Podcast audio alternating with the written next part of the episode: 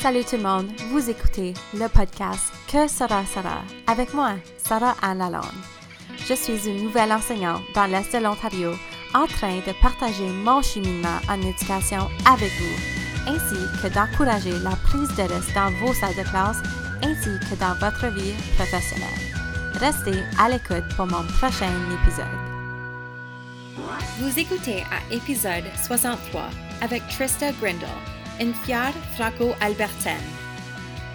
Je suis ici à Moncton, au Nouveau-Brunswick, dans ma chambre d'hôtel avec une élève du secondaire. Elle s'appelle Trista Grindle et elle vient de Lloydminster en Alberta. Et puis ce matin, lors de la conférence, on a vécu un atelier avec euh, la délégation Leadership Jeunesse. C'est bien ça? Ouais, c'est ça. Et puis Trista a animé la session à, à notre table. Et je me suis dit, d'après les choses que... On, on a eu plusieurs discussions et je me suis dit, faut que je lui parle sur le podcast afin de vous partager sa passion non seulement pour euh, la francophonie, mais pour sa langue, pour sa culture. Et donc, j'ai demandé à Trista, elle a été super courageuse, elle a accepté d'être sur le podcast ici ce soir. Je te remercie énormément. Et puis, j'ai bien hâte de partager ton histoire. Donc, peux-tu commencer par juste nous expliquer un peu d'où tu viens, tu es dans quelle année, tu vas à quelle école? Vas-y. OK, je viens de Lloydminster, mais j'étais née à Flin Flon, à Manitoba, c'est au nord. Ah, OK. Oui. Alors, quand j'étais tout petit, j'ai déménagé à Lloydminster. Puis toute ma famille, c'est anglophone. On n'a aucun racine francophone. Puis euh, j'ai fait tout euh, le primaire en anglais, en école anglophone. À Lloydminster? À, à Ouais. Kid Scotty, parce que je vivais à la campagne. OK. Ouais. Combien d'élèves dans ton école élémentaire? Euh, anglophone? Anglophone? Oh, Ah, peut-être comme 200. Ouais, Ok. c'est anglophone, ouais. Jusqu'à la cinquième année.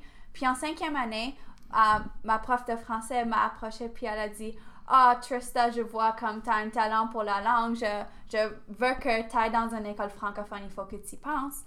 Et en sixième année, je me suis dit, OK, je vais le faire. Et sixième année, je suis euh, entrée dans une école francophone avec un très petit vocabulaire de français. Toi, tu as décidé en tant qu'élève ou tes parents ont décidé pour Ma toi? mère était comme, je pense que tu devrais faire, mais c'est à toi de décider. Comme, c'est Et tu as pris la décision en Oui. cinquième année? Qu'est-ce qui te donnait la passion pour la langue en cinquième année? Comme, si j'avais le choix, je sais pas, j'allais peut-être changer d'école pour aller à une école anglophone parce que j'étais à une école francophone. Ça, c'est cool. OK, explique. Ouais, c'était comme à l'école. ce que je faisais, c'était trop plate. Je ne sais pas comment dire ça. Mhm. Comme, c'était Oui. pas un gros défi. Alors, pour moi, aller à l'école, c'était plate. C'était pas un défi. Et j'aime les défis. Alors, c'était une façon de, comme, améliorer moi-même, puis Mhm. avoir un défi. Ouais. OK. Donc, tu as été dans une école francophone euh, en sixième année. Puis, il y avait combien d'élèves dans ton école francophone? environ, je dirais, 40-30 élèves, puis ça, c'est prémat à 12. Wow. Oui. OK. Mhm. Puis, tu étais dans une salle de classe avec d'autres élèves de ton âge ou des classes mixtes? Comme, comment est-ce que Ouais. ça fonctionne, les logiciels, comme, de façon Ouais, c'est très mix. C'est d'habitude comme prémat, maths, puis 1, 2, 3 ensemble, puis il y a 4, 5, 6, 7 ensemble. Puis après ça, c'est juste les plus vieux. Comme c'est vraiment comme Les autres. ensemble. Ouais. Donc, tu avais une enseignante qui vous enseignait de la quatrième année à la septième année de façon un peu différenciée, dépendant de quel âge vous avez. Ouais. Et souvent, ça se fait que en quatrième année, on est en train d'apprendre comme ce qu'ils apprennent en cinquième année. Mhm. Puis en cinquième année, on reprend le quatrième année, puis c'est comme tu ne suis pas vraiment le curriculum comme il faut parce que c'est tellement mixte. Mhm. Donc, est-ce que c'était véritablement un défi pour toi? Oui, c'était un gros défi parce que je pouvais pas m'exprimer en français du tout. C'était comme bonjour, je m'appelle Trista. Tout ce que je savais en français. Alors, entrer dans un comme direct en français, comme on n'a pas vraiment étudié la grammaire ou rien. C'était comme direct dans le français. Puis j'ai comme sérieusement pleuré pour comme les premiers deux mois parce que je pouvais pas parler français. Puis j'allais à une école francophone à chaque jour. Je comprenais, mais je pouvais pas parler. Puis un jour, Oui. c'est juste parler. Puis Donc, est-ce que tu peux te rappeler ou comme te souvenir de la transition de quand tu t'es sentie confiante ou plus confortable dans une école francophone? c'était c'était vraiment juste comme tout à coup. Comme je, j'ai- J'adore, c'est cool! comme c'est juste comme comme j'ai commencé j'ai commencé à comprendre comme mais je pouvais pas m'exprimer à chaque fois que c'était juste comme ah je ne peux pas dire en français c'est seulement anglais qui vient en tête Mhm. puis vraiment c'était comme un nuit le lendemain je parlais français c'était comme pas de français français c'est c'est comme vraiment difficile à expliquer Oui, ben je peux comprendre. Est-ce que des fois, parce que ça, ça, ça m'arrive des fois, dépendant de la journée, que tu penses en anglais et là tu le traduis puis là ça sort en français?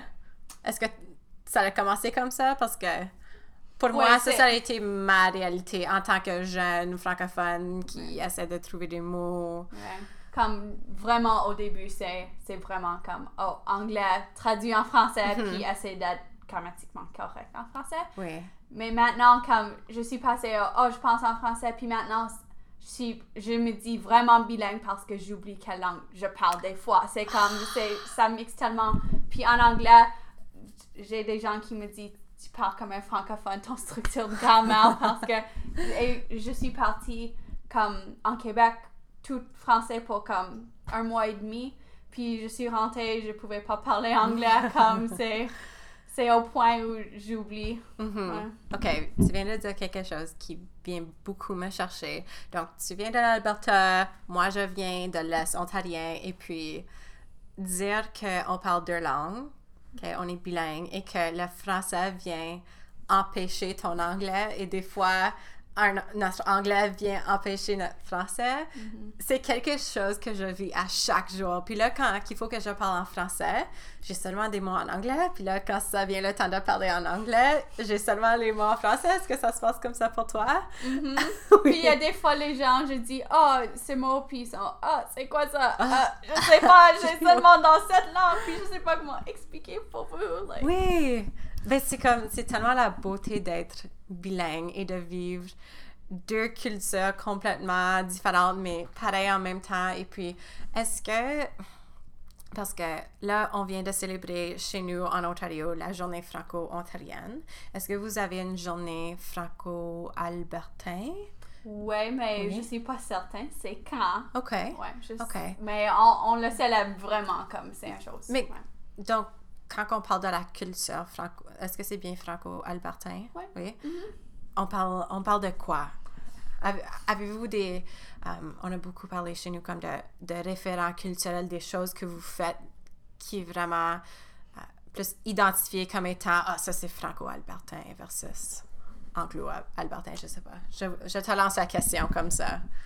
On n'a pas beaucoup, c'est vraiment juste comme hérité pas mal des traditions du Québec, comme on a le carnaval, on fait tout ça, mais comme unique à, à chaque province, comme spécialement dans le Conseil des jeunes, il y a beaucoup d'activités, comme nous avons l'orage, c'est comme une grosse journée, c'est tout en français, puis c'est les jeunes francophones, puis c'est juste amusé, c'est les ateliers, c'est Hmm. des choses comme ça qu'on fait. ouais. Donc, dans ton école, est-ce que les jeunes parlent en français? Ouais. En tout temps, plus ou moins? Plus ou moins tout le temps. Je peux comprendre. il, il y a toujours un jeune qui est comme, oh, je vais en école francophone, mais je ne veux pas parler en français. Mais- Mhm. Mais la majorité d'entre vous, parce que tu viens de me dire, vous êtes combien dans votre école? Maintenant, c'est comme 25, ouais. OK, donc vous êtes 25 dans, dans votre école. Et puis, ceux qui choisissent d'aller à cette école-là ont fait le choix parce qu'ils veulent vraiment parler en français. Mais comment est-ce que...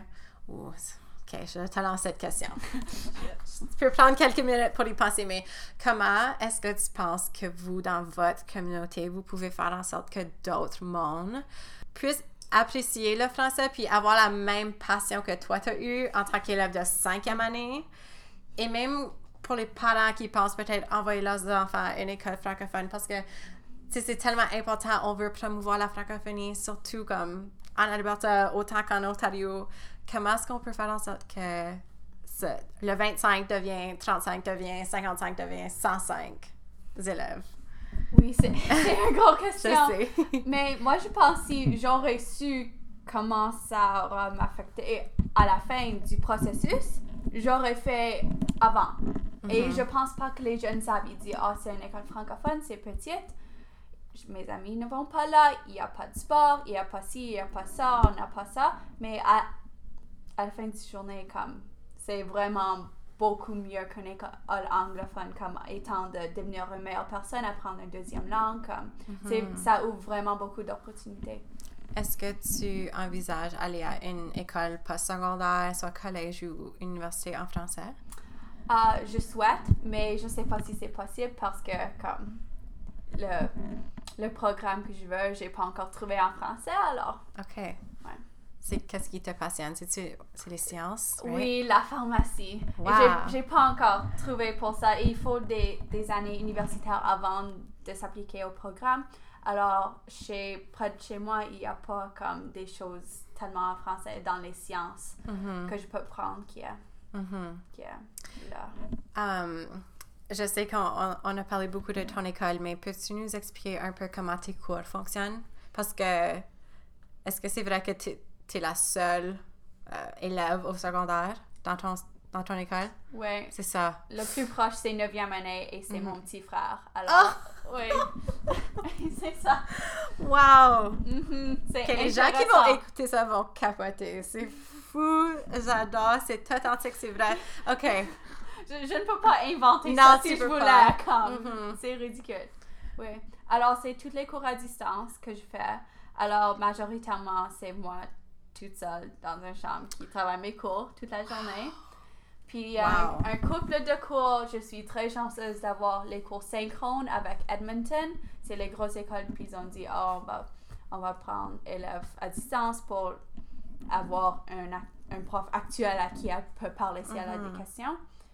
Puis c'est soit ça ou les cours à distance.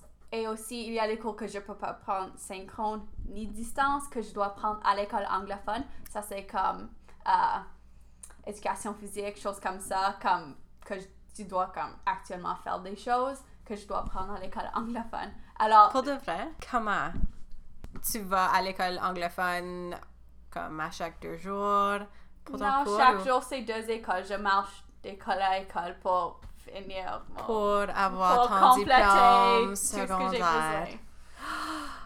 Mhm. J'ai pas, j'ai pas de mots. Je, je sais pas quoi dire. Comment est-ce que tu te sens à- par rapport à ça? C'est intéressant et comme personne me croit quand je leur dis que je vais à deux écoles Oui. parce que c'est comme impossible. Mais c'est possible Oui. parce que je le fais. C'est ta, ré- réalité. Oui, oui. c'est ça que je fais. Et comme ce semestre, c'est- j'ai un cours le matin à l'école anglophone. Ça commence à 7h45. Je vais là pour une heure. Je retourne à l'école francophone. Je prends mon cours de physique via, via la caméra. Puis après ça, je fais français à distance toute seule, anglais distance toute seule. Je prends mon dîner au milieu quelque part. Puis dernière, comme deux heures, je vais à l'école anglophone pour faire autre cours. Là, as-tu la chance, autre que dans les cours anglophones que tu vas prendre, de collaborer et de travailler avec d'autres gens à travers les cours à di- distance? Je me sens comme si, euh, tu sais, la communication, la collaboration, c'est des choses qu'on veut apporter à nos jeunes, surtout ces jours-ci. Donc, parce que comme je te vois seule en train de faire tes cours, puis c'est bon faire la- l'autorégulation, puis être tu sais, à la tâche, organiser tes choses, mais juste la connexion avec d'autres personnes, c'est autant important. Donc, comment est-ce que ça se passe? Oui, ça se manque beaucoup. Oui. C'est vraiment quelque chose qui manque. Mais comme je sais, c'est temporaire parce que Mhm. ça va passer à l'université, même, même en français. Il y a beaucoup plus de gens là qui parlent français où je peux être amie avec. Mais comme je fais les choses après l'école, ça c'est vraiment ce qui comme. Mhm. Temps social. Mon amis. social. À l'école, c'est juste école vraiment parce que j'ai pas là, la chance d'être avec d'autres gens. Mais bravo à toi, premièrement. Je- je- ça fait déjà 15 minutes, puis je t'ai pas encore dit bravo, te féliciter. Est-ce que quelqu'un t'a déjà dit que tu parles super bien en français? Oui, je- mais c'est souvent après que je dis Ah, je suis anglophone actuellement. C'est comme Oui, mais est-ce que tu te considères anglophone? Je suis anglophone. OK. Mais- Pourquoi? Pourquoi? Parce que j'ai pas de lien francophone comme j'ai pas de preuves. Mais tu t'appropries la langue et la cultu- culture francophone. Oui, comme ça, c'est. Si j'ai le choix, je dirais francophone, mais j'ai pas comme un preuve. Je dis, ah, je suis francophone. Mais tu parles français, tu... Oui, je sais, c'est Donc- c'est un- c'est une mauvaise excuse, mais c'est comme, je ne peux pas comme connecter comme ça. les autres. Hmm. Ouais. Moi, j'ai eu la question comme, quelle langue est-ce que tu as appris en premier? C'est quoi ta langue maternelle? Ben, moi, j'ai appris le français et l'anglais euh, de façon simultanée. Donc, pour moi, j'ai ce... C'est pas un défi, mais la, question de est-ce que je suis anglophone, est-ce que je suis francophone, est-ce que je suis bilingue, comment est-ce que je me caractérise, comment est-ce que je m'identifie? Donc, c'est juste intéressant d'en- d'entendre ta perspective et pourquoi tu te considères anglophone et pourquoi tu penses tu peux pas dire que tu es francophone. Même si moi, là, je te considère comme tellement francophone, puis si tu m'aurais dit que tu étais anglophone, ben OK, mais pour moi, Ouais, comme je veux dire avec tout mon corps que je suis francophone, mais comme Hmm. je peux pas faire ce lien comme. OK, intéressant. Peut-être un jour, si je marie un francophone, je peux dire Ah, je suis francophone là. C'est ça.